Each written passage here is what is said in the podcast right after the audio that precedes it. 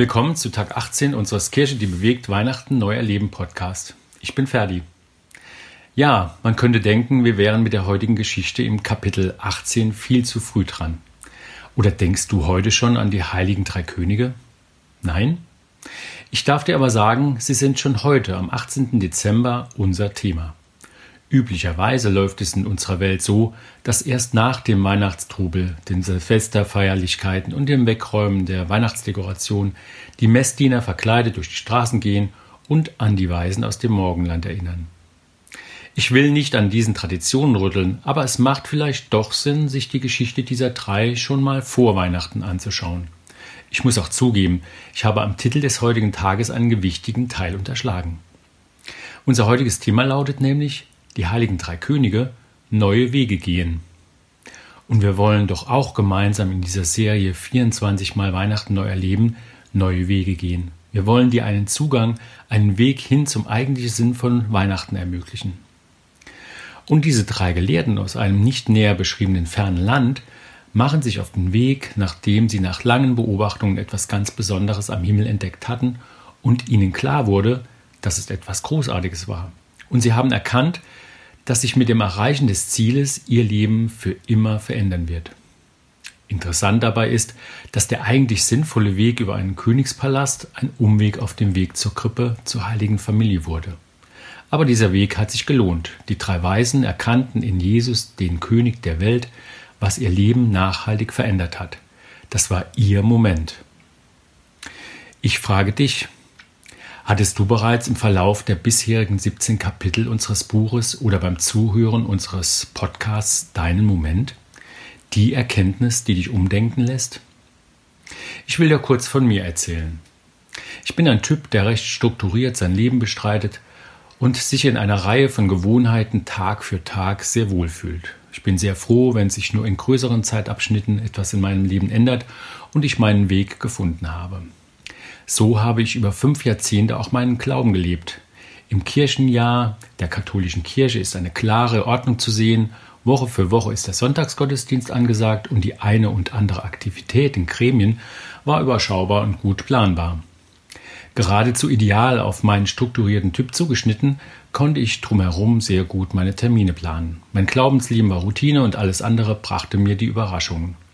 Meine Freundin Andrea, später meine Ehefrau, Unsere Kinder, der Sport, die Freunde, Feste und so weiter, das hat das Leben vermeintlich lebenswert gemacht. Und dann hatte ich vor zehn Jahren meinen Moment, der mir einen neuen Weg gezeigt hat, einen Weg in die Gemeinschaft von Freundinnen und Freunden Jesu Christi. Der Kern meines Lebens hat sich grundlegend geändert, das Abbiegen von ausgetretenen Pfaden in eine neue Richtung bereichert mein Leben ungemein. Zurück zu unseren drei Weisen. Kaspar, Melchior und Balthasar, wie sie genannt werden, hatten ihren Moment im Stall an der Krippe, obwohl sie eigentlich erwartet hatten, dass ein Königskind standesgemäß auch in einem Königspalast auf die Welt kommen würde.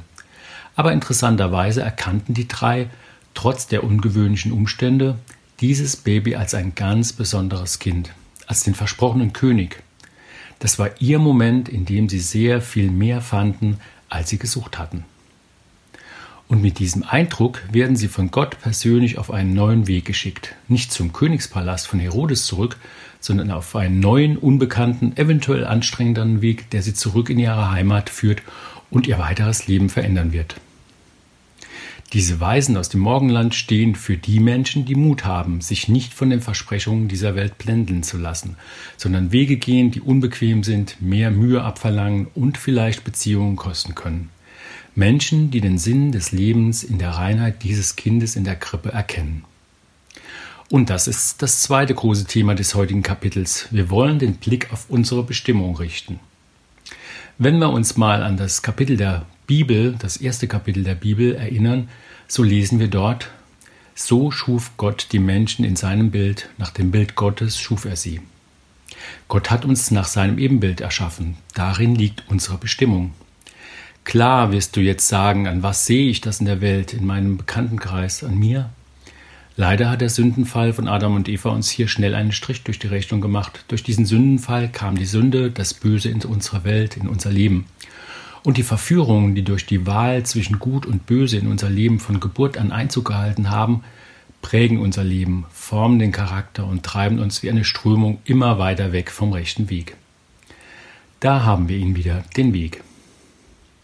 Unser Leben im Überfluss, das Gefühl, alles selbst bewältigen und vermeintlich selbst verdanken zu können, sich selbst verdanken zu können, haben viele von uns auf den falschen Pfad gebracht. Wir leben im Luxus, selbstherrlich, egoistisch, agieren nur noch mit den Ellbogen, weg vom Entwurf Gottes von uns Menschen. Gott ist die Liebe, die Freundlichkeit, ist Geduld, gönnt jedem alles und beschenkt uns reichlich. Und unser Gott ist neben der Liebe auch die Vergebung und er schenkt uns Rettung. Ich kann dir nur sagen, nutze diese Adventszeit und erinnere dich an deine Bestimmung, dass du ein Ebenbild Gottes bist und mach dich auf einen neuen Weg, der dir eine ganz andere Lebensenergie, der dir Zuversicht und Vertrauen auch in Krisenzeiten geben wird. Auf dem Weg zu deiner Bestimmung wirst du sicher Rückschläge hinnehmen, alte Wege wieder betreten, aber schon die ersten Meter auf deinem neuen Weg werden dich verändern. Such dir Menschen, die den Weg mit dir gehen, wage Schritte in der christlichen Kirche und du wirst eine andere Gemeinschaft erleben.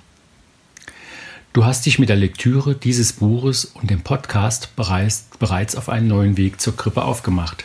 Trau dich, geh diesen neuen Weg auch nach Weihnachten weiter, denn er ist der Weg mit Jesus in eine neue Zukunft. Es sind noch sieben Tage bis Weihnachten.